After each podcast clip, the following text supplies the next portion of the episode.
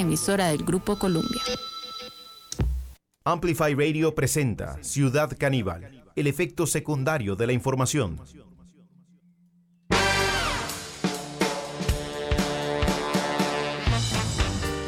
Bueno, bienvenidas y bienvenidos a este encuentro con la actualidad. Atención a la provincia de Cartago. Tenemos información muy reciente sobre la comparecencia de la vicepresidenta de la República y ministra de Salud, doña Mary Munive. Estuvo en eh, la comisión de la provincia de Cartago y se refirió al, eh, al hospital de Cartago.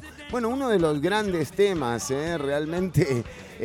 vamos a escuchar lo que decía hace, una, hace unas horas, unos minutos, la señora vicepresidenta, hace tres horas, y ministra de Salud, doña Mary Munive sobre el hospital de Cartago. ¿eh? A ver qué... Es valorar realmente cuál ha sido el criterio por el cual nosotros hemos sido nuevamente vehementes en no seleccionar este lugar como centro de elección para el, futuro hospital de Cartago. Atención, eh, bueno, la noticia es que de nuevo eh, Cartago se queda sin hospital. Esta es la noticia. Esto es penoso realmente. Yo les digo, o sea, si antes le echaban la culpa a Cacaegato, yo no sé si no hay una nueva eh, protagonista de la mala suerte eh, que tiene la provincia de Cartago. Realmente lo que está diciendo la señora Mary Munive es que Cartago se va a quedar sin hospital. Vamos a escuchar lo que Como decía. Nota anecdótica, en el 2008 el Ministerio de Justicia y Paz tiene un terreno para donar, cercano, que cumple ciertos requerimientos. Pero llama la atención que pese a ser una donación, se eh, no acepta, por decirlo así, esta donación porque lo que refieren es que tiene ciertas características periféricas al terreno que dicen no es apto para ser un centro hospitalario.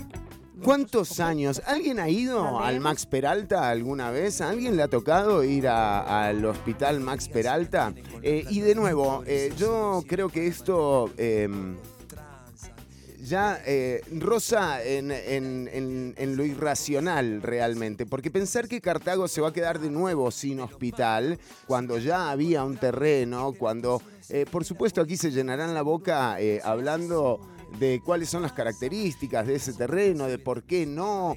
Eh, pero la realidad es que las habitantes de Cartago viven a diario el problema de lo que es estar en una provincia sin hospital. Así de simple se lee en la comparecencia de la eh, vicepresidenta de la República, doña Mary Munive. Igual eh, les digo, eh, Munive, o sea, son interpretaciones, ¿no? Yo lo que no entiendo, a esta altura me parece que ya eh, lo, que, lo que conviene es que realmente esta gente haga todo lo que quiere hacer. O mejor dicho, deje de hacer todo lo que quiere dejar de hacer en el caso particular del gobierno de Rodrigo Chávez, porque realmente no hacer es cómodo. Y miren cómo le funcionó, por ejemplo, a, eh, aquí lo decíamos ya hace un tiempo, ¿no? Eh, hacer nada parece que da rédito político. Y miren cómo le ha funcionado, por ejemplo, a Natalia Díaz y a su partido. Y miren cómo le funcionó en algún momento a Luis Amador. O sea, hizo falta que Luis Amador pusiera un puente como para que ya se viniera abajo la idea de que Luis Amador podía ser el presidenciable del oficialismo. En eh, todo caso, eh, decíamos, tanto eh, Mary Munive como Luis Amador, como Jorge Rodríguez, el ministro de Comunicación, son personajes descartables realmente de, la vida política nacional. Diferencia ha hecho alguien como Carlos Alvarado, que sí será recordado en el tiempo como el presidente más liberal de todos. Pero decía yo que a esta altura quienes de alguna forma estamos del otro lado de la gestión política, eh, de esta política empobrecedora eh, liberal, que tiene sus inicios en los noventas, pero aquí vale la pena hacer un recorrido, ¿no? Porque la reforma eh, laboral del gobierno de Carlos Alvarado es lo que congeló, fue el primer ataque a, a los salarios. Y sin lugar a, dudas, eh, no nos hemos podido recuperar de la capacidad de consumo que tenían los salarios. En una situación macroeconómica en donde el colón se ve, digamos, fortalecido frente al dólar o, tiene más valor el colón hoy que hace un año y medio. Sin embargo, eso no se traduce en las compras y en la capacidad adquisitiva de las personas. Entonces, ¿dónde está el cuento? ¿Me entendés? ¿Qué, qué cuento nos vamos a comer hoy cuando tenemos una moneda que bueno que se va valorizando frente al dólar, pero eso no representa eh, una mayor capacidad de compra para quienes cobramos eh, en colones, ¿no? Tampoco, ni hablar de las personas que eh, compran, que cobran más bien sus salarios en dólares, quienes están en una situación bien particular, ¿no? o sea, descontándole colones a su salario. O sea, este gobierno atacó el salario de la clase trabajadora. Lo hizo cuando lo que prometió fue otra cosa. ¿no? O sea, lo que se prometió fue bajar el costo de vida. Eh, ¿Se acuerdan? bueno, la ruta del arroz también tiene su episodio. Hoy eh, también el periódico La Extra publicó eh, cómo, cómo estas mismas políticas de las que hablamos, empobrecedoras, se han dedicado a atacar la producción al punto de matarla directamente. Bueno, la ruta del arroz ya vemos hacia dónde se dirige. Pero decíamos, estos personajes eh, que son descartables de la, de la política, em, como los actuales y como los pasados también, digamos que no, son, no pueden ser el centro de, de la discusión. Y de nuevo, o sea, cuando se atacó el salario con la reforma laboral de empleo público de Carlos Alvarado, muchas personas del sector privado salieron a apoyar ese ataque. Y esas decisiones que se han tomado, como por ejemplo la de en los noventas obligar al Estado, al ICE, a comprar, a comprar eh, eh, energía que no necesitaba a generadores privados, cosa que sigue ocurriendo eh, hoy por hoy, incluso pagando precios exorbitantes por, por una cuestión de una decisión política durante el gobierno de José María Figueres, Olsen. Em, y eh, así como eh, la descentralización, por ejemplo, de la compra de medicamentos eh, para la Caja Costarricense del Seguro Social. Estas medidas que junto con la apertura de la banca en los noventas, mm, digamos, la implementación del Tratado de Libre Comercio en el 2007, forman parte de esa agenda de decisiones políticas que han tenido como personajes descartables, protagónicos del momento, a Eduardo Dorian, a Arias, a Calderón Jr., a Figueres Olsen, a Miguel Ángel Rodríguez. Todos personajes que realmente han pasado al olvido y que quizás quedan en el renombre como para ir a dar una clase, viste, a una universidad de Miami o algo así, pero realmente el ocupar la posición más importante que puede tener un país, que es la de presidente de la República, no les ha significado a ellas y a ellos eh, la permanencia en el ideario popular. No. Más bien, lo que hemos visto es una retirada del Estado en los últimos 35 años que sí cuentan con estas caras descartables, pero las políticas quedan, las decisiones quedan y el deterioro tiene que ver con las ideas políticas detrás de la gestión que han tenido estos gobiernos. Algunos más exitosos que otros, porque de nuevo, cuando la gente apoyaba el ataque al empleo público y al salario puntualmente del empleo público, vale la pena recordar que, por ejemplo, una característica como la del aguinaldo no es una situación tan antigua. Eh, el aguinaldo se implementa a partir de una reforma laboral impulsada por Luis Alberto Monge, que determina el aguinaldo como un derecho de las personas empleadas. Además, en la Constitución, en ese momento, se incorpora que el salario debe ser un distribuidor de la riqueza. ¿No? Entonces, el aguinaldo que era para los empleados y las empleadas públicas también terminó siendo un derecho de las personas trabajadoras del sector privado. Y por eso digo, cada vez que atacamos un derecho, se nos devuelve. Se nos devuelve el mal. Y vean cómo, por ejemplo, los salarios están congelados desde el año 2018, pero hay algunos que están congelados desde el año 2014. Vean cómo desde el año 1980 hasta la fecha, en los 80 Costa Rica, la educación costarricense generaba unas personas ciudadanas listas para ingresar, para incorporarse al mercado laboral.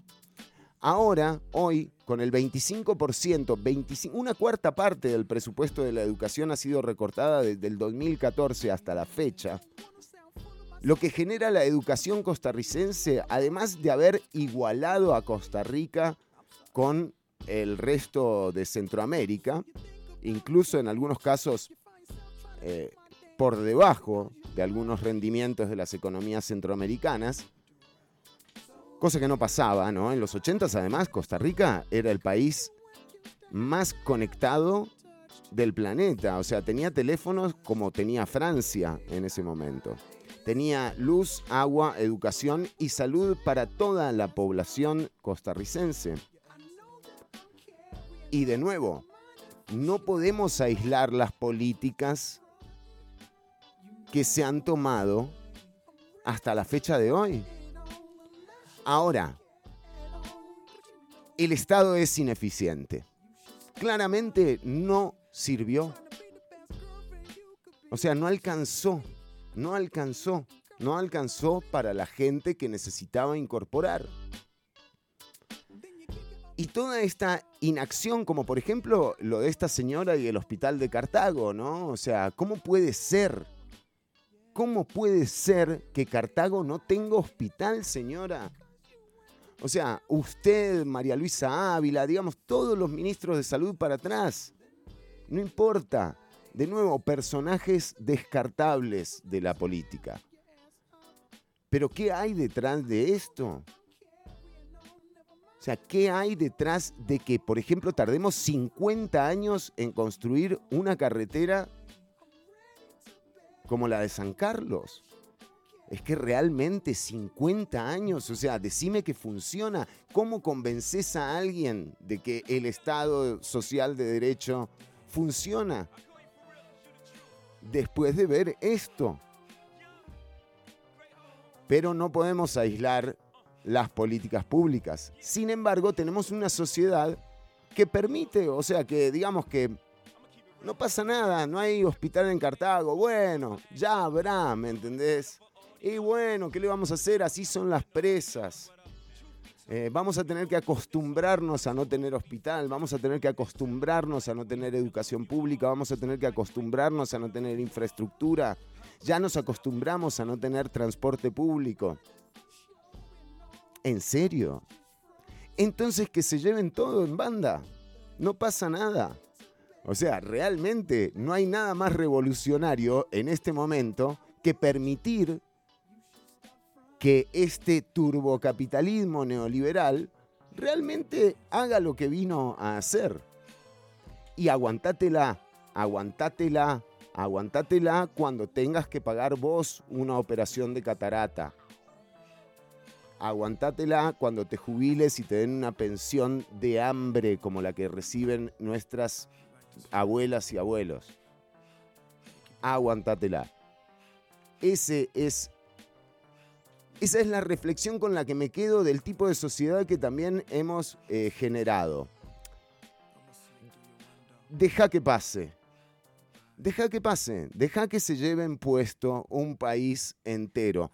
Después, después de eso, quizás haya tiempo para construir algo. Pero realmente seguirle la corriente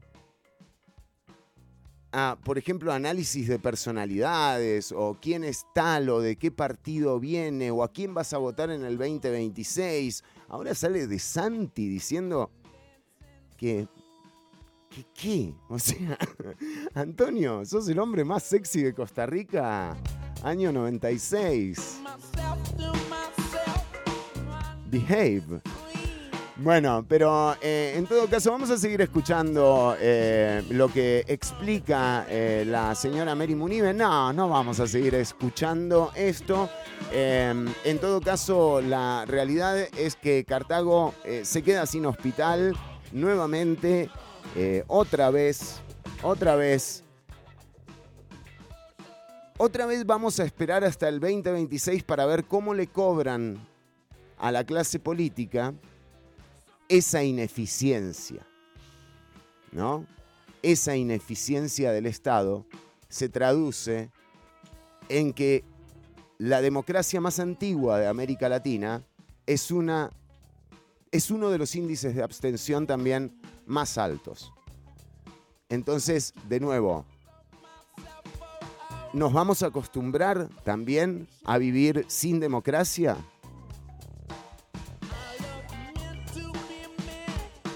Son eh, la una con 17 minutos. En un ratito también vamos a estar eh, charlando. Luis Ignacio Lula da Silva fue claro y conciso en señalar el genocidio que se está cometiendo en Gaza por parte del Estado israelí como una situación ya, eh, ya vista por la humanidad. De hecho, fue Hitler, fue el nazismo el que castigó colectivamente al, al pueblo judío.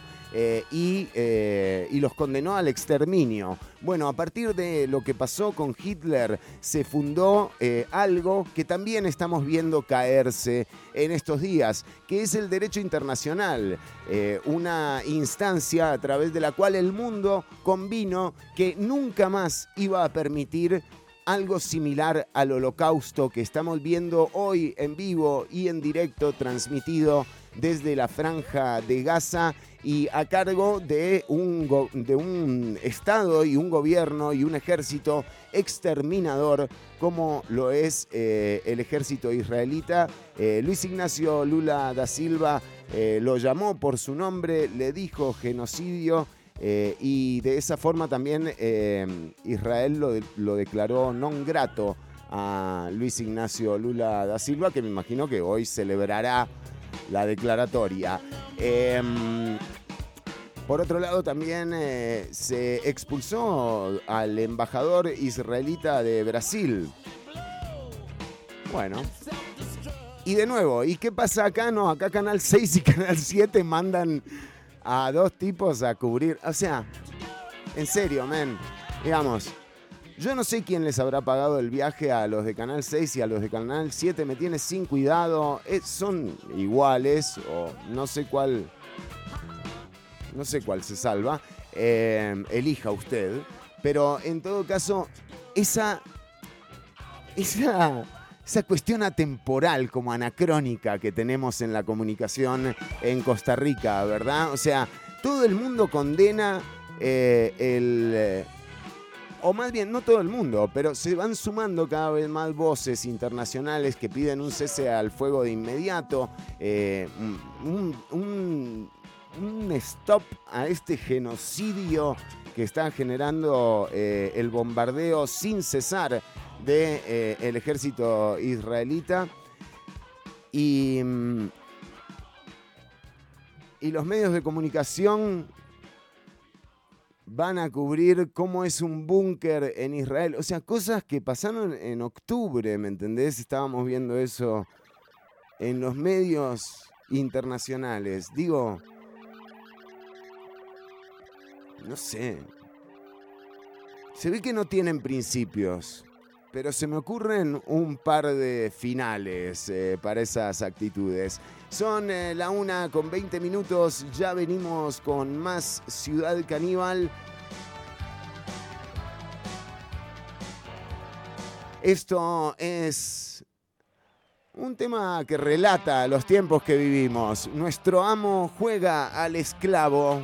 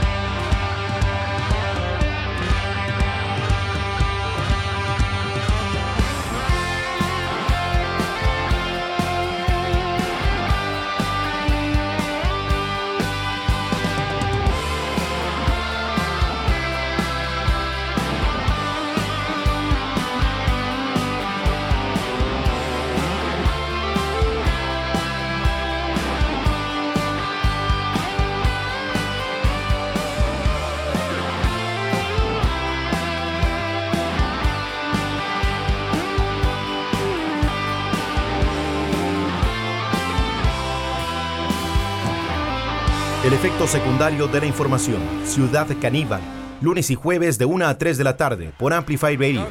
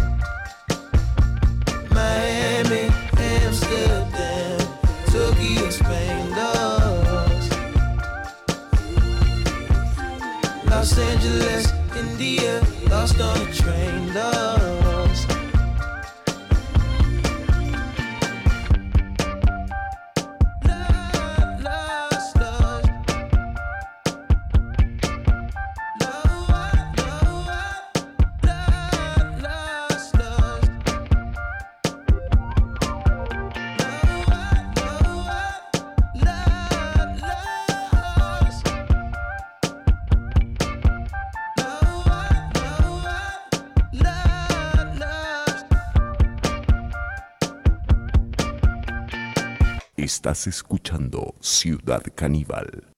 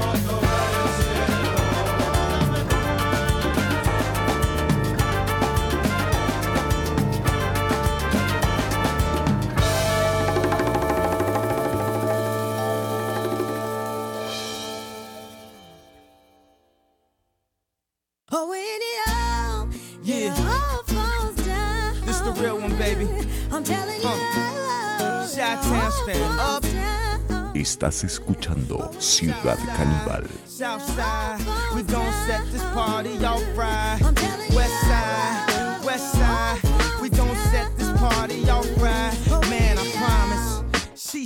Self-conscious. She has no idea what she doing in college. That major that she majored in don't make no money, but she won't drop out. Her parents will look at her funny.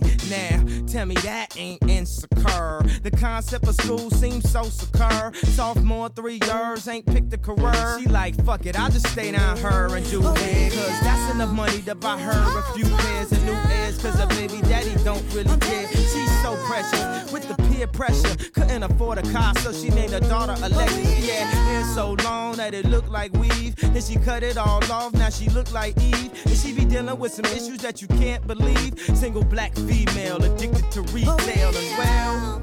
Uh, and when it falls down, who you gonna call now? Come on, come on. And when it all falls down, man, I promise.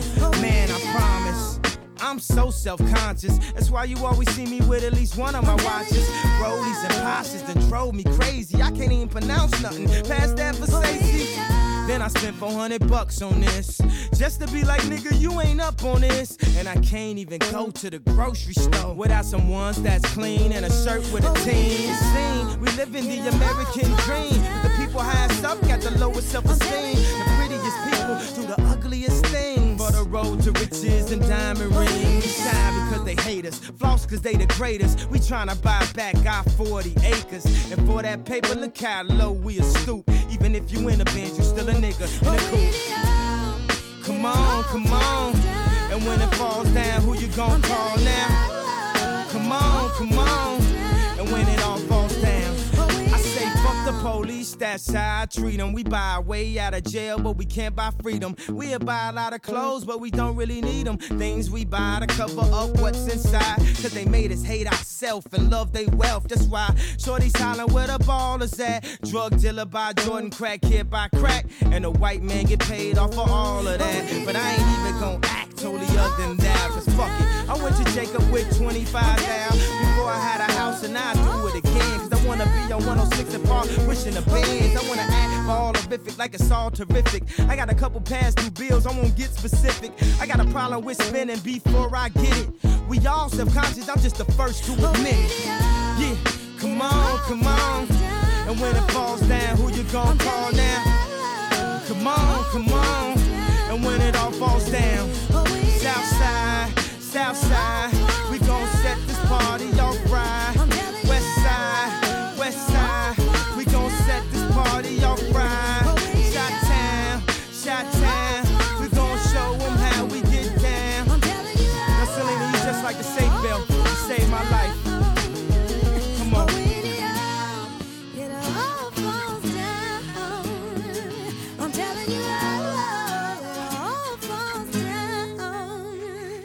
Ciudad Caníbal.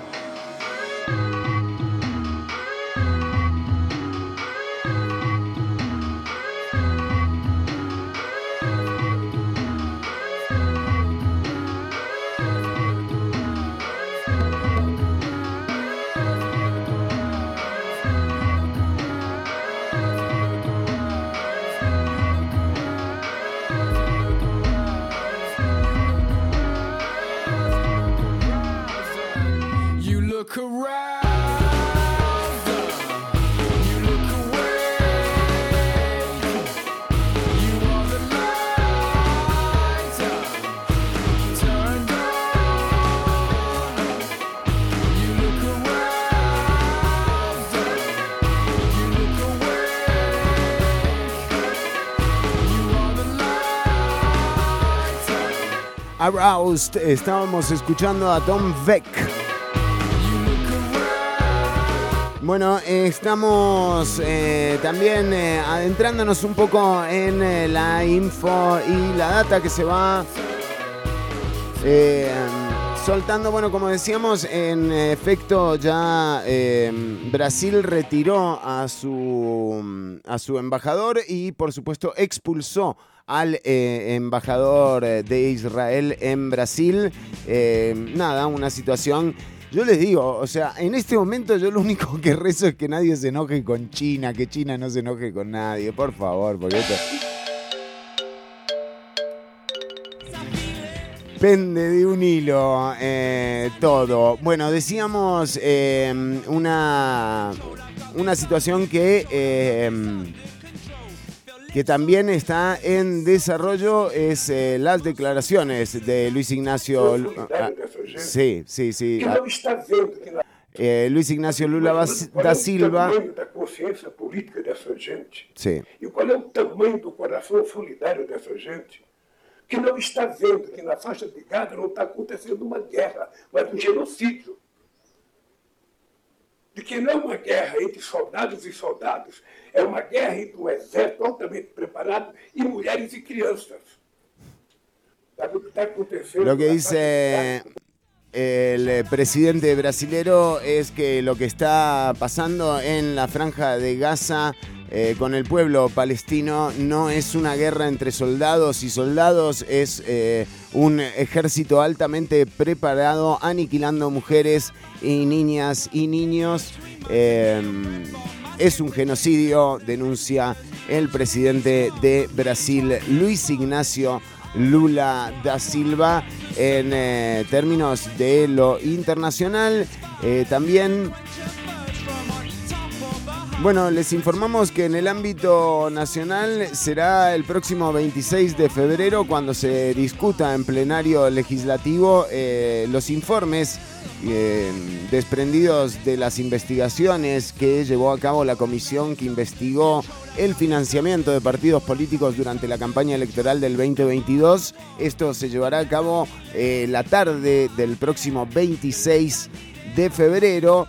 De hecho, las diputadas y los diputados acordaron en jefaturas de fracción no, no hacer control político ese día y empezar desde las 3 de la tarde en directo a eh, analizar lo que ocurrió con el financiamiento político de la campaña 2022, que también nos da una idea de lo que ha ocurrido eh, con los financiamientos políticos eh, a lo largo de la, bueno, sobre todo en la última, en la historia moderna, eh, digamos, y cómo, eh, y cómo ese momento, el momento en el que mm, alguien interesado en participar en política se le ocurre, eh, está condicionado realmente a estar en la opinión pública. Y para estar en la opinión pública se necesitan estar en los medios y para estar en los medios se necesita plata, por eso en este programa decimos que el primer evento donde la persona en política se corrompe es en la campaña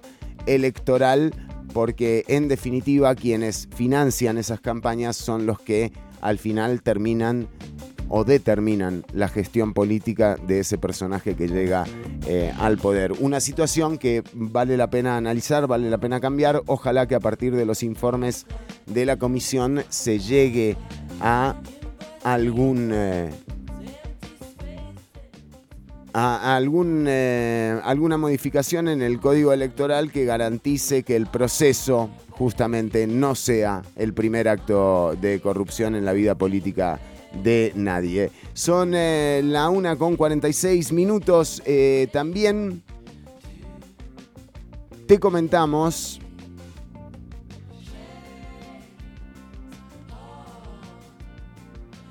Ah, bueno, se hizo una comisión de enlace interinstitucional para la romería. Pongan el hospital, men, o sea.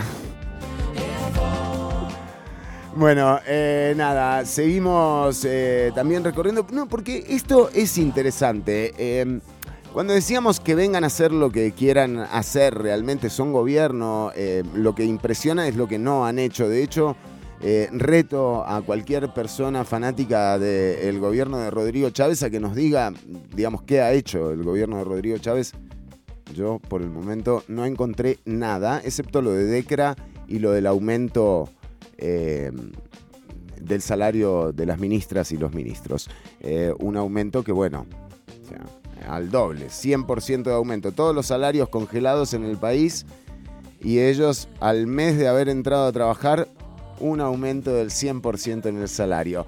Em, decíamos que es importante el análisis porque eh, se habla de la desregulación, de cómo la regulación del, del Estado es la que impide eh, que se hagan cosas. Em, no podría estar en, más, en mayor desacuerdo y a, y a los hechos basta con remitirse que eh, con Contraloría, con Sala Cuarta, con eh, Asamblea Legislativa, eh, con todos los tensores del. Con, Procuraduría también, con todos los tensores eh, que tiene el Estado en torno a la administración del Estado, se han hecho escuelas, hospitales, se ha asegurado gente, se ha garantizado el acceso a la comunicación, se ha garantizado el acceso a la educación, a la salud eh, y a los servicios que brinda el Estado.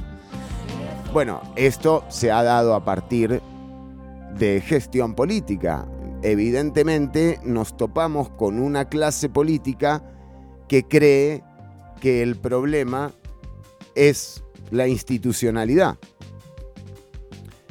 Bueno, en ese, en ese ataque a la institucionalidad, uno tiene que ser también claro, hay cosas, hay mercados que funcionan sin regulación y son los mercados ilegales.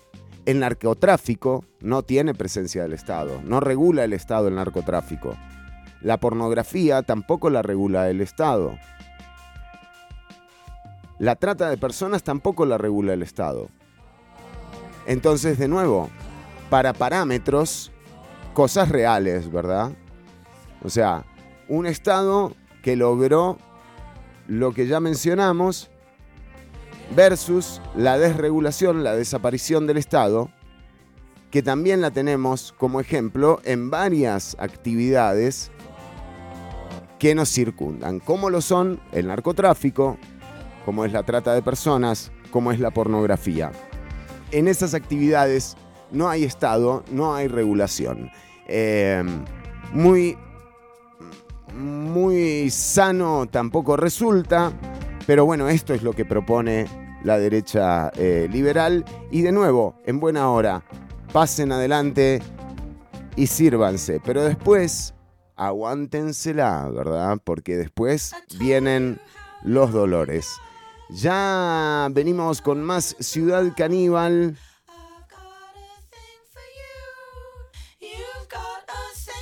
Mira, estamos escuchando Metronomy. Eh, eh, está bueno, pero no, no. Eh, vamos, de hecho, con, eh, con un tema, una colaboración. eh, hermosa canción, Quereme, Lauta y Woz.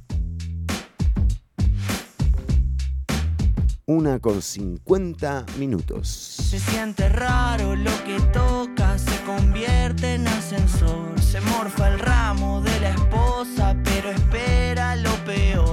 Ya vendieron todo, pero bueno, no lo ascienden porque no lo vieron. Y ya le descontaron la mitad de enero. Se rompe todo, se prende fuego, pero se queda y a lo mejor. Lo que era raro con el tiempo se camufle con su voz por sus horarios en el centro. Lo confunden con el sol, pero se mezcla en tus ojos buscando otra versión. Ya no la ve ni cuadrada y se le ocurre decirte algo mejor. Quererme.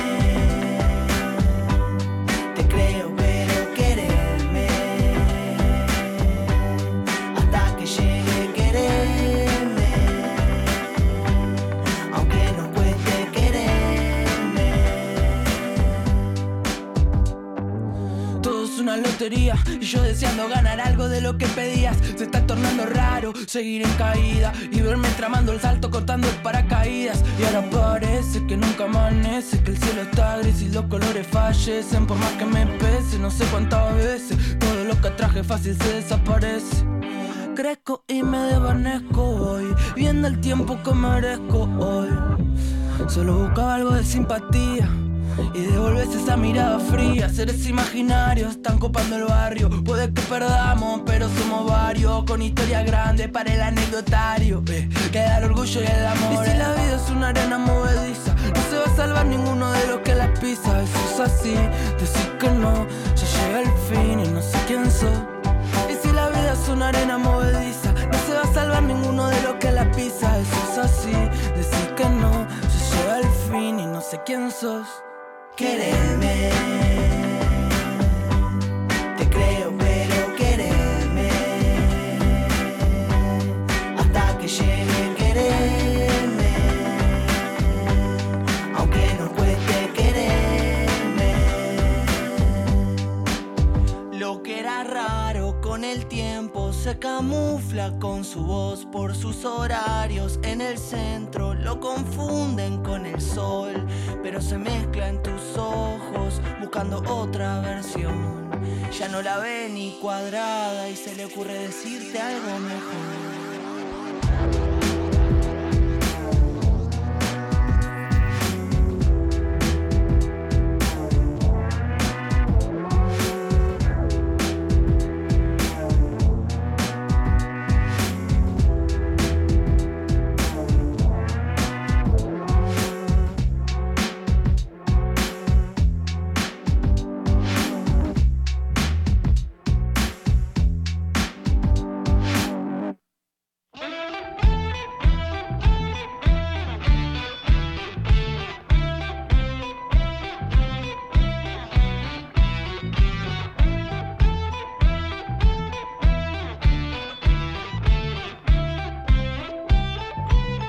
Ciudad Caníbal.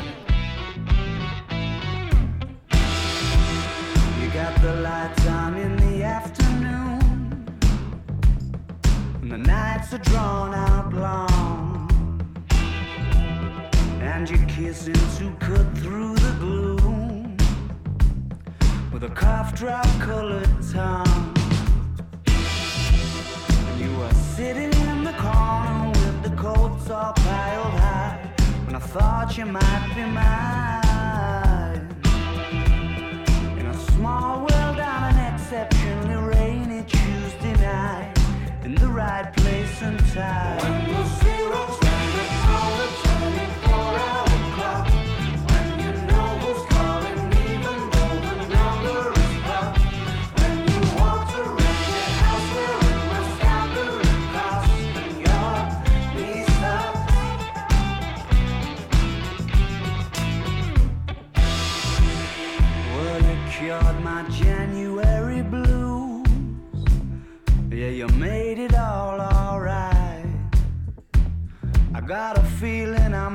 Have lit the very fuse that you were trying not to lie.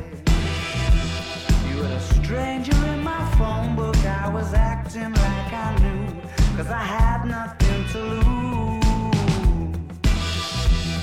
When the winter's in full swing and your dreams just aren't coming true. Ain't it funny what y'all do?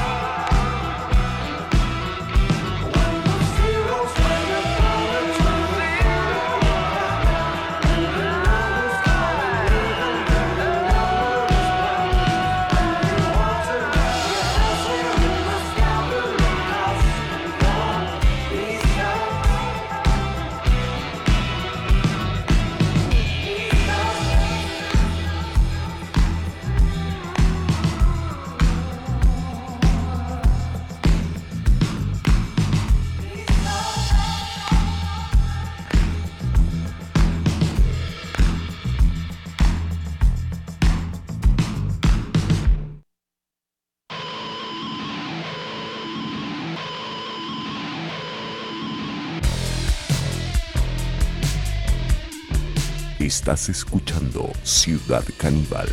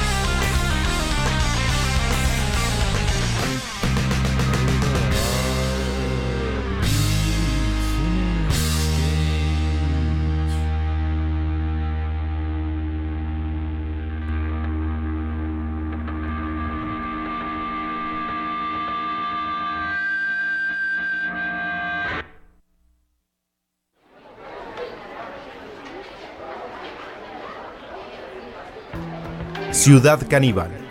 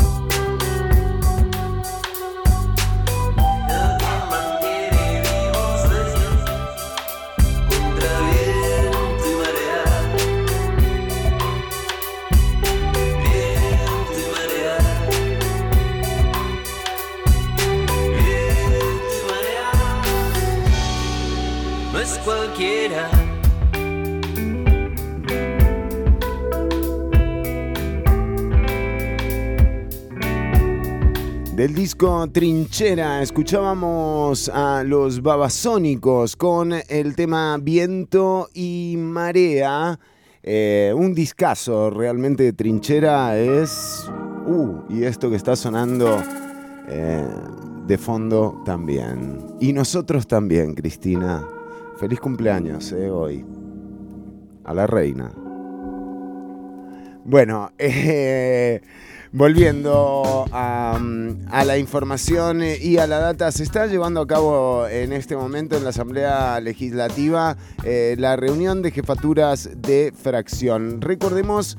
em, bueno, ya están eh, de hecho convocando al ministro Luis Amador para que eh, asista a la Asamblea Legislativa con el fin de comparecer en torno a la decisión de empezar la obra en el Bajo de los Ledesma que generó eh, de nuevo un atasco del tránsito, una presa eh, invivible, insufrible, pero de nuevo ya estamos acostumbrados realmente a... eh, a no tener transporte público, a lidiar con las presas, nos acostumbramos a eso, nos acostumbramos rápido a lo malo. Eh, pero mm, decíamos ya, eh, fue llamado eh, o están deliberando sobre cuándo llamarlo a comparecer en torno a esto. También el malestar que ha generado el tema de las presas y el tránsito refleja el... vallecentralismo del enfoque, ¿verdad? De las políticas públicas. Realmente eh, es ese el momento. O sea, no importa tanto que le recorten 25% eh, del presupuesto a la educación, no importa que los servicios eh, de la Caja Costarricense del Seguro Social eh, se vean deteriorados como se han visto deteriorados en los últimos años. eh, y, pero cuando hay presa, ahí sí, ¿me entendés? No, con la presa no. Con eso nos jodamos, muchachos. Bueno, eh, decíamos uno de los enfoques, ¿no? También uno, uno de los pendientes que tiene la clase política costarricense, porque de hecho, eh, para centrar un poco eh, a nivel global de lo que está pasando, decíamos en el primer bloque, ¿no? Una de las cosas que murió en Gaza también, además de los más de 13.000 niñas y niños que ha matado el ejército israelita, es el derecho internacional. Eh, el motivo y la razón por la cual se creó la organización de Naciones Unidas. Después de eso, eh, viene un periodo en donde el famoso Estado benefactor empieza a ampliar su alcance y eh, a pluralizar y universalizar eh, los servicios. Bueno, esa es la salida de la crisis a la Segunda Guerra Mundial que da el mundo, ¿no? Un Estado presente, dando justamente todo esto que decíamos, eh, como por ejemplo garantizar el aguinaldo, que es algo muy setentoso, eh, en realidad no es tan, no es tan viejo, eh, en general en el mundo. En Costa Rica, eh, cuando se implementa la, la ley de aguinaldo promovida por Luis Alberto Monge, no, no, no en la presidencia de Monge en- a partir del 82, sino más bien en su labor como ministro en aquel momento de planificación, una especie de ministerio de planificación, en donde se determina a través de ley que todas las empleadas y empleados públicos recibirán al final del año un ahorro que eh, representará un salario adicional conocido ahora por todas y todos como, al- como aguinaldo. Eh, por supuesto que esa legislación abarca al empleo público. O sea, no se puede legislar sobre el contrato eh, laboral, digamos, eh, pero termina siendo un derecho del que todas las trabajadoras y trabajadores empezaron a gozar gracias a eso que ocurrió en esos años. Después vienen los 70 el segundo mandato de Figueres en Costa Rica, pero también en eh, América Latina una ola de disciplina, de, disciplinamiento, no, de, sí, eh, de alguna forma de rigurosidad, eh, de dogma, eh, que viene muy desde el norte eh, y que se implementa en la mayoría de América Latina a través de los ejércitos. Y ese es el primer desembarco liberal en la historia moderna. Eh, realmente ahí es cuando todos estos derechos adquiridos a través de los años, luego de la Segunda Guerra Mundial, esa profundización de, de, mm, de los servicios, de la igualdad, esa idea de una sociedad más armoniosa a través de la regulación, a través del Estado, eh, fue lo que también le puso las alarmas a quienes llevan las riendas de la economía mundial y de tal forma cualquier país que tuviese ejército en los 70s en América Latina veía cómo esos ejércitos terminaban dando golpes de Estado contra gobiernos que tenían una línea, una línea eh, marcada por este, por este background, por este respaldo histórico eh, que se les daba en ese momento. En Costa Rica no pasó porque, bueno, no había ejército, obviamente. Pero pasa algo durante la administración Carazo y se da una devaluación muy grande del colón, eh, generando una crisis económica. Ese fue, ese fue el golpe, digamos, que tuvimos en Costa Rica. ¿no? A diferencia del resto de América Latina, mucho más solapado.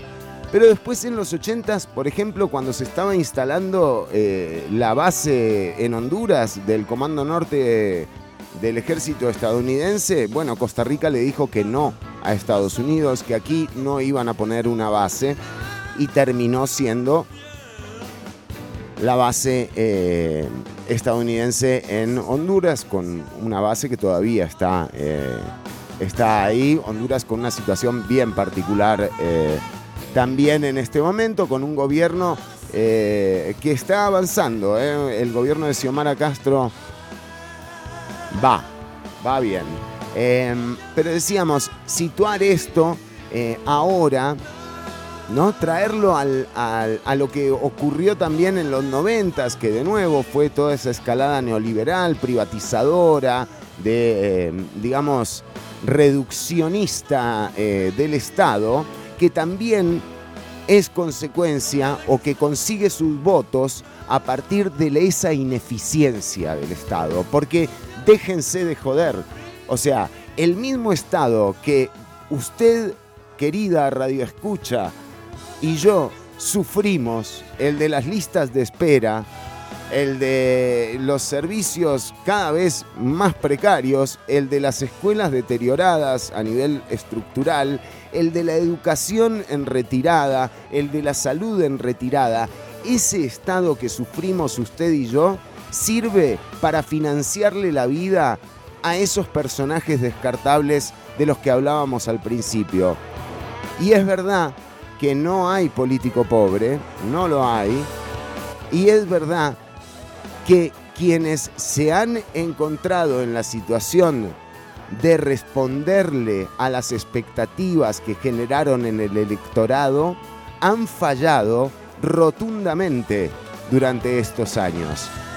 Ahora, esa ineficiencia que tiene el Estado hoy por hoy, atacado desde los 80 de nuevo, o sea, pasando por los 90, pasando por el Tratado de Libre Comercio con los Estados Unidos y llegando a lo que, a lo que estamos viviendo hoy, porque de nuevo, en este momento el- los ojos del mundo, sobre todo el mundo corporativo, están puestos sobre Argentina y sobre la administración de Javier Milei, porque realmente está planeando una retirada del Estado. Vean qué belleza, yo no sé si ustedes la logran ver, pero hay una araña acá colgando. Eh, bueno, eh, digo, una retirada del Estado eh, con una agilidad sin precedentes. Y de nuevo, se está encontrando con sus problemas, o sea, de nuevo, generalmente los problemas tienen que ver con la legalidad de las cosas, pero en términos de versiones, por ejemplo, se está tratando de hacer una reforma eh, al empleo, eh, a la ley de empleo público también en Argentina, eh, se están tratando de criminalizar la protesta social, se está desfinanciando a la cultura y esas situaciones aquí trayéndolas a lo local, a, a Costa Rica, ya las estamos viendo desde hace, desde la administración de Carlos Alvarado, con mucho más, eh, mm, digamos, mucho más resaltadas que en cualquier otra administración, y todavía vemos como el coletazo de esas decisiones que se tomaron eh, durante el 2018 al 2022, la reforma de empleo público, la reforma fiscal, eh, cómo incluso han atacado lo que el propio liberalismo debería defender, que es el mercado. Porque, de nuevo, atacar el salario de la clase trabajadora es suicida para aquellas y aquellos que pretenden, por ejemplo, sacar un producto a la venta. Porque, de nuevo, cuando la gente necesita comprarse medicamentos, cuando los medicamentos están cada vez más caros, la ruta de los medicamentos, ¿sabes por dónde va? Va peor que la de San Carlos. Y la ruta del arroz, o sea, sifón la abundancia, y ponerle el nombre que quieras, pero no hay una sola de las rutas que haya llegado a destino.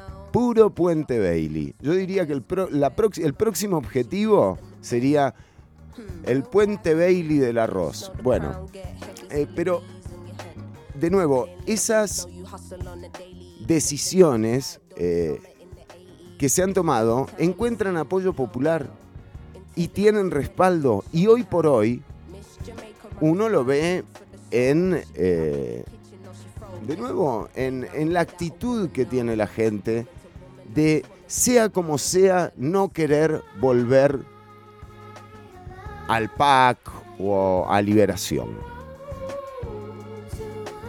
¿qué pasa para el 2026?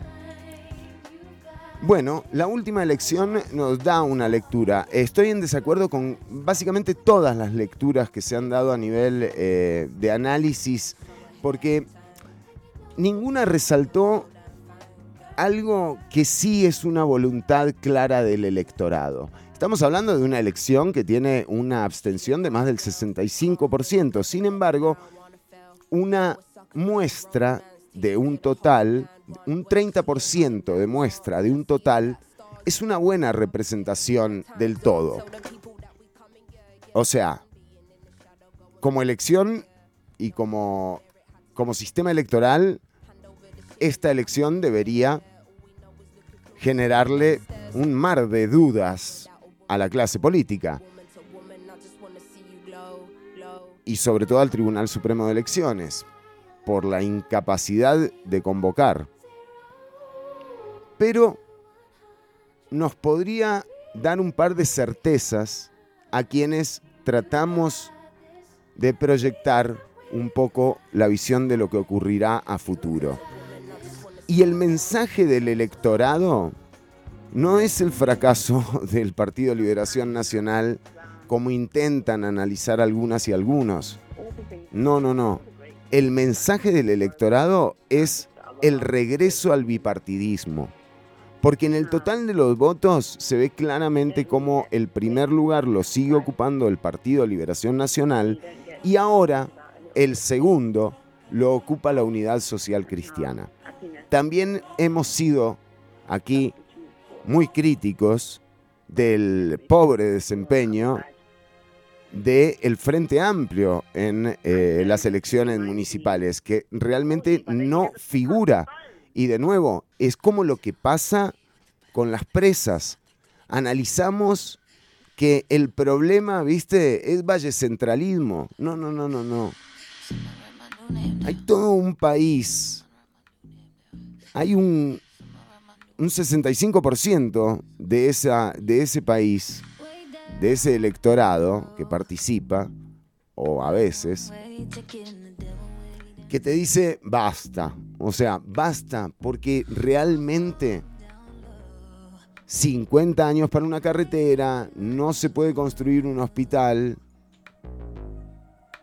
Y el problema te lo señalan como que es la institucionalidad. Bueno, de alguna forma, este cóctel de una clase política que ha visto cómo eh, el, el negocio es estar en el poder y de también de una clase empre- empresarial, pero aquí hay que ser, hay que entrarle con bisturí. Me parece que no todo el empresariado, pero sí que hay una clase empresarial que no ha tenido la capacidad de lectura de la actualidad que tuvieron en algún momento quienes, por ejemplo, impulsaron las garantías sociales, ¿no? profundizaron las mismas y ampliaron eh, los servicios, porque también hubo una élite que acompañó esto, conscientes de que el bienestar colectivo es la única forma de progreso individual posible. De alguna forma esa sociedad se agotó. De alguna forma esa sociedad terminó cansada de ese Estado social de derecho. Bueno,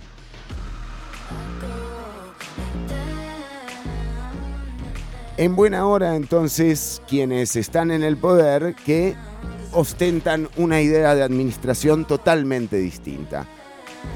Y mm, el paralelismo con, eh, eh, con lo que ocurre, por ejemplo, en la administración de Milei, me parece importante. O sea, hay que ver lo que está pasando en Argentina con la inflación. Pero ojo, en Argentina, no en Buenos Aires, en Argentina, un país quebrado, ¿verdad? Con una hiperinflación que hace que algunos negocios tengan que eliminar de las góndolas de los supermercados los, los precios porque cambian de un día para otro, de una hora a otra. Ese nivel de hiperinflación hay. Ese nivel de desgaste social, también de deterioro en el tejido social, existe. Pero bueno, hay transporte público. O sea, hay subterráneos, hay trenes, hay buses. O sea, es que acá, de nuevo, bárbaro por el perezoso, pero ¿y la gente? ¿Y el hospital de Cartago? De nuevo, ¿no? También hay otro paralelismo de lo que está ocurriendo en el país y es el desfinanciamiento sistemático de la cultura. ¿Por qué? Porque la pelea, la resistencia, se da con la cultura. El malestar está en la cultura. Y cuando te empezás a quedar sin cultura, le empezás a quitar también identidad al relato del malestar tan necesario en una sociedad. Eso nos pasa aquí, pero no pasa en el turbocapitalismo que quiere aplicar Javier Milei. Y de hecho, la semana pasada eh, fue noticia en el mundo incluso la obsesión de Javier Milei en atacar a Lali Espósito, una artista reconocida a nivel mundial, actriz, cantante, bueno, o sea, digamos, un derroche de talento evidente, el de Lali Espósito, una chica que está en escenarios desde su infancia y con una posición ideológica clara, ¿no? Ahora, tener una posición ideológica clara no nos hace, por ejemplo, a mí no me hace querer eliminar al otro. Yo lo que le estoy pidiendo a la derecha es, o sea, quiero volver a la época en la que pensábamos distinto. Pero pensábamos. O sea, porque todo bien, pero estas ideas que están proponiendo tienen 40 años. 40 años. Son viejas. No hay nada nuevo, no hay algo que decir en torno, por ejemplo, al tema de la inteligencia artificial. Ese es un gran tema, hay que resolver esto, hay que regular esto también. La mejor comparación que he escuchado sobre eh, el descubrimiento de la inteligencia artificial es la comparación con la energía atómica y cómo cuando el mundo se da cuenta que hay algo que es capaz de aniquilar a la humanidad entera, se pone de acuerdo, porque muchachos, o sea, si tiramos una bomba nuclear de estas, nos vamos todos en la tira. Y se regula, ¿no? Se regula. Entonces, no hay de estos temas de sobra para hablar en política. No. No. Estamos hablando de dónde viene Jorge Rodríguez, de dónde viene Rodrigo Chávez, de dónde viene Novia Costa. Anécdotas, anécdotas, realmente anécdotas. El deterioro nos lo estamos comiendo nosotras y nosotros. No estos tipos, estos personajes descartables de la política nacional que de nuevo no les dura lo que dura un confite a la salida de la escuela. ¿Y por qué es tan importante la cultura? Milei se la agarró con Lali Espósito por un tema de machismo. Porque ni siquiera lo mencionó Lali Espósito a Milei en eh, su presentación en el Cosquín Rock, a diferencia de lo que hizo Dillion, el trapero que eh, hizo una versión de Señor Cobranza. Ya la pasamos eh, la semana pasada acá en Ciudad Caníbal, una presentación que le cambió la letra a Señor Cobranza, el tema de las manos de Felipe. De Filippi y eh, la banda argentina Las Manos de Filippi son los originales, son quienes compusieron la canción. Después se hizo famosa por la Versuit Bergarabat Y en este caso, la semana pasada, Dillion hizo una versión de Señor Cobranza en la que en el momento en el que habla de Caballo, él habla del ministro de Economía actual, el señor Caputo, él dice, eh, a Caputo en la plaza lo tienen que matar. En la original dice, a Caballo Norma Platt, que era una luchadora por los eh, derechos de los jubilados y las jubiladas, y las jubiladas en, al final de los noventas en la Argentina, eh, dice, a Caballo Norma Platt la tiene que matar. Bueno, Dillion se dirigió directamente al gobierno, pero Milei eligió atacar al Ali Espósito. ¿A qué voy? Necesitamos la cultura. No hay resistencia sin cultura. No hay protesta sin canciones de protesta.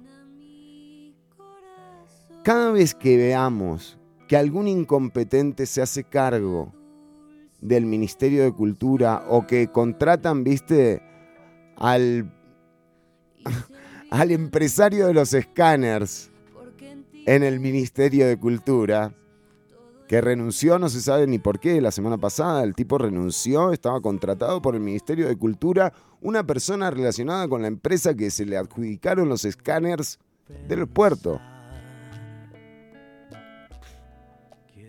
Huele mal, Rodrigo. Bueno, cada vez que veamos que atacan la cultura, entendamos que el ataque es a nosotras, es a nosotros. Porque pensar diferente claramente tiene sus contrapesos. Y hay que resistir. Pero sin cultura, esa protesta y esa queja pierde identidad. Entonces, siempre del lado de la clase trabajadora y siempre del lado de la cultura.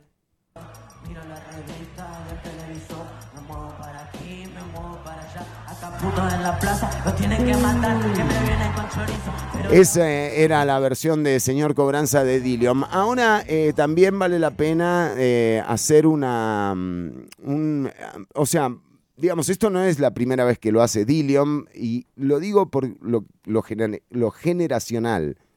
Dillion forma parte de estos chicos y chicas nuevos traperos y raperos en la Argentina. Y son un lujo.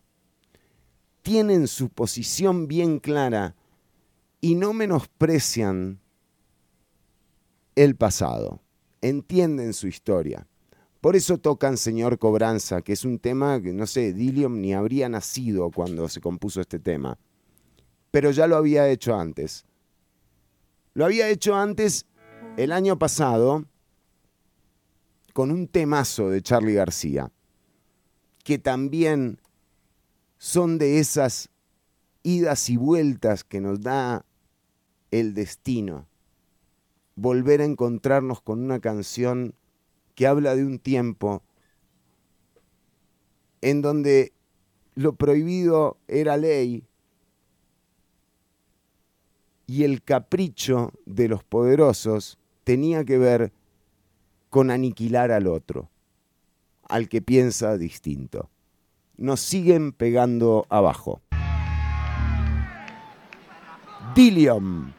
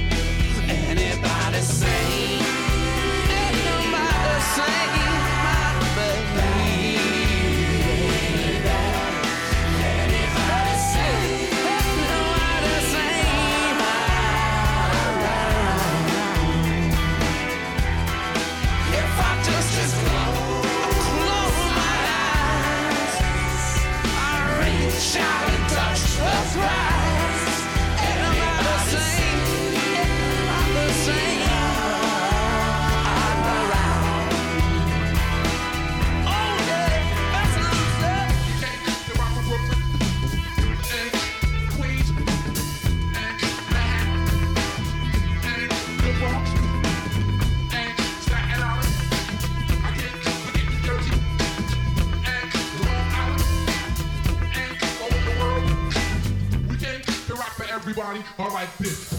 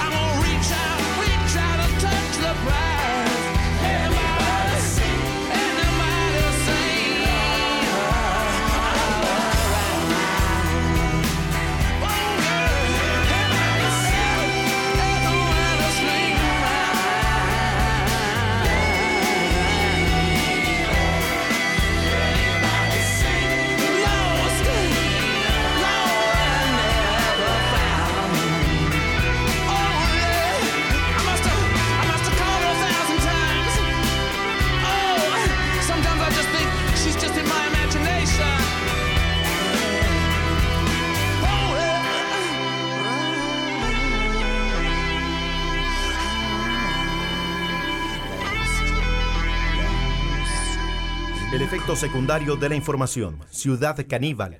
Lunes y jueves de 1 a 3 de la tarde por Amplify Radio.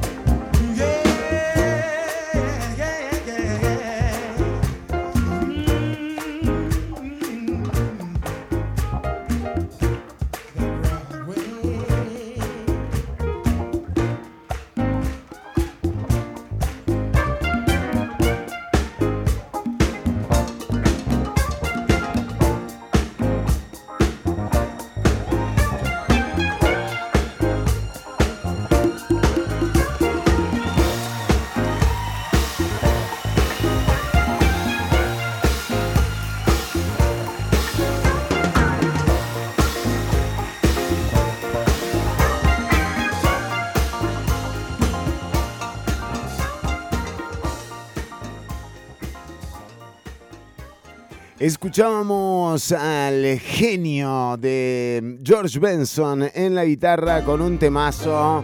Escuchábamos On Broadway. Qué belleza escuchar a Benson. Eh, bueno, queridas y queridos, hemos llegado al final del programa de hoy. Gabo Sequeira nos pone saludos, Chironi Osea. Ya nos llevó la que nos trajo para este 2026 en las elecciones presidenciales.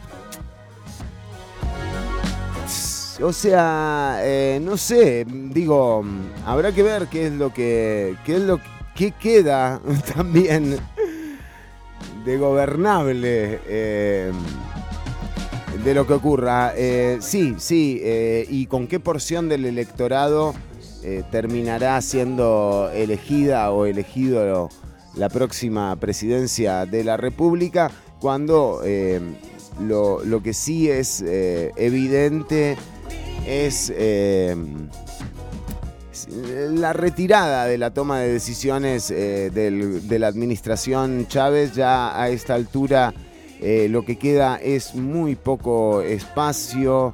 em, incluso mm, la acción que tuvo el Ministerio de Hacienda la semana pasada de ir a la Asamblea Legislativa a proponer que se cambie el artículo de la Constitución que justamente estaban discutiendo con la Contralora General de la República, le da la razón a la Contraloría en torno a eso que el presidente llamó una interpretación, ahora es un código, es un, es, un artículo de ley que pretende modificar, con lo cual eh, queda claro que Ciudad Gobierno es otro de los proyectos con los que no va a contar Costa Rica, porque es un proyecto importantísimo. Ciudad Gobierno también es igual de viejo eh, en términos de años eh, como lo es Jornadas 4.3, o sea, son proyectos que llevan 25 años eh, esos textos en la Asamblea Legislativa. em, o, dando vueltas en- entre lobistas y discusiones entre asesores y asesoras pero mm, eh, nuevamente Ciudad Gobierno será otro de los proyectos muy relevantes para el Estado costarricense que no se logrará concretar gracias a la ineficiencia eh, a la hora de, presen- de presentar el proyecto de, eh, de Rodrigo Chávez. También anda circulando un texto en torno al proyecto de venta del Banco de Costa Rica. Olvídate, o sea, digamos, no...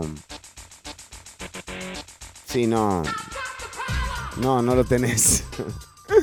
bueno, pero sí, decíamos, un proyecto eh, en torno al proyecto a la venta del Banco de Costa Rica. mm, una idea que también lleva 35 años, o sea, una idea original de Figueres Olsen. Nuevamente, la derecha necesita renovarse. Em, porque la necesitamos, necesitamos a la derecha liberal con ideas, pero con ideas, eh, no sé, que permitan una discusión. Eh, de nuevo, eh, creo que todas y todos coincidimos en, eh, en la ineficiencia del Estado. Ahora, es un tema de sintonía fina. no es un tema de entrar con el hacha o con la motosierra a desbaratar todo. No, para nada. Es un tema de sintonía fina. Eh, hablando de eh, momentos eh, donde la historia nos habla realmente. eh, bueno, está, está el informe del Estado de la Nación, que nos habla de cómo y de cuánta es la población que vive en eh, pobreza, eh, cuántos, en particular hoy vamos a compartir el gráfico eh, del Estado de la Nación del último informe del balance 2023 en donde nos habla que la pobreza en el porcentaje de la población menor de 18 años que vive en hogares de condición de pobreza por ingresos, por características de personas, según el tipo de pobreza, nos muestra eh, que en las regiones costeras, en donde, de nuevo, en donde muchas de estas gestiones políticas que derivan en la retirada del Estado encuentran votos, miren la gente eh, en pobreza, ¿no? En región Huetar Caribe el 21,2, en región Pacífico Central el 20, personas con discapacidad eh, 19% eh, de personas menores de 18 años eh, en la perdón, sí, en la región Brunca, correcto, el 18% vive en hogares de condición de pobreza. Esto eh, también habla de que las eh, personas con eh, que viven en proporción en mayormente en pobreza son las personas con discapacidad, un 51,1%, las personas de la región Huetar Caribe, 49,8%, una de las regiones también con más altos índices de abstención. En el Pacífico Central, bueno, y ahí tienen los porcentajes, ¿no? Eh, de nuevo, cuando uno se da cuenta que el eh, trabajo es reducir estos porcentajes, uno se pregunta con cuál de las medidas que han ejecutado los últimos cuatro gobiernos se ha logrado. Bueno, también está esto, también está el, el informe. En algún momento, en el año 2016, se llegó al, eh, al famoso 7,5% del PIB de inversión en educación. Pero la clave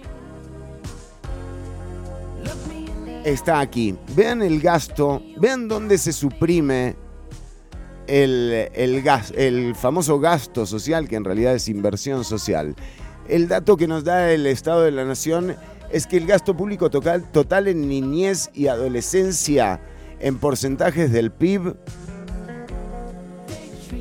tiene una baja de casi un punto con respecto al año 2020.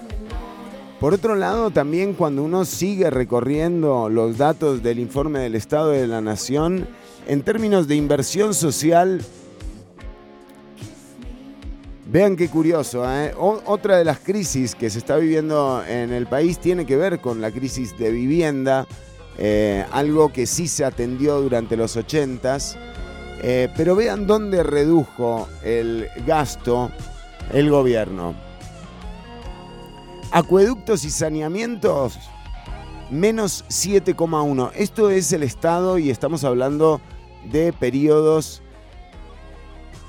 Por ejemplo, el bono familiar del 20 al 22, o sea, del 2020 al 2022, se redujo en un 8,9%. En programas de acueductos y saneamientos, menos 7,1%.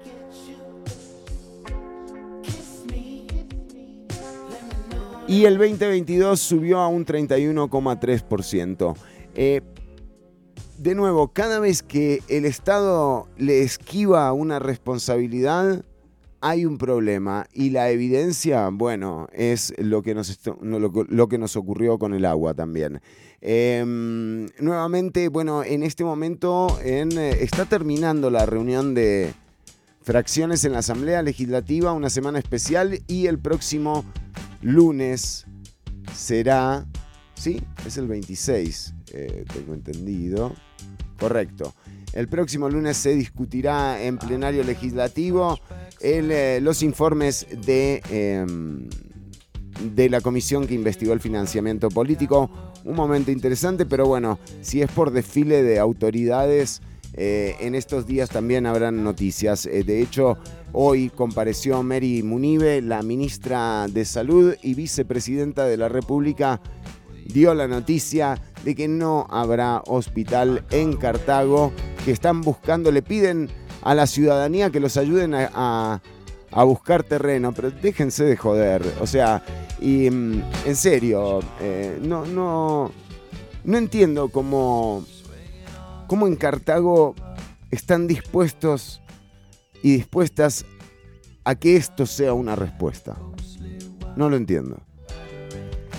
Así que bueno, dicen que En definitiva, los gobiernos tienen, eh, o mejor dicho, los pueblos tienen los gobiernos que se merecen. Bueno, ojalá que esto cambie en algún momento.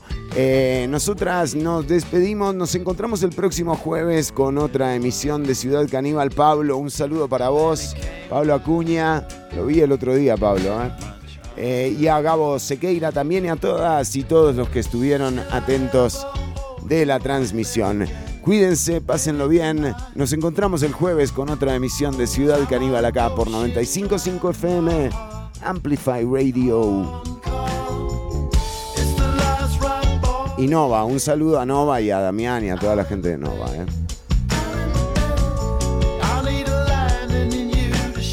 Hasta aquí una emisión más, o menos, de Ciudad Caníbal. En vivo los lunes y jueves de 1 a 3 de la tarde por Amplify Radio.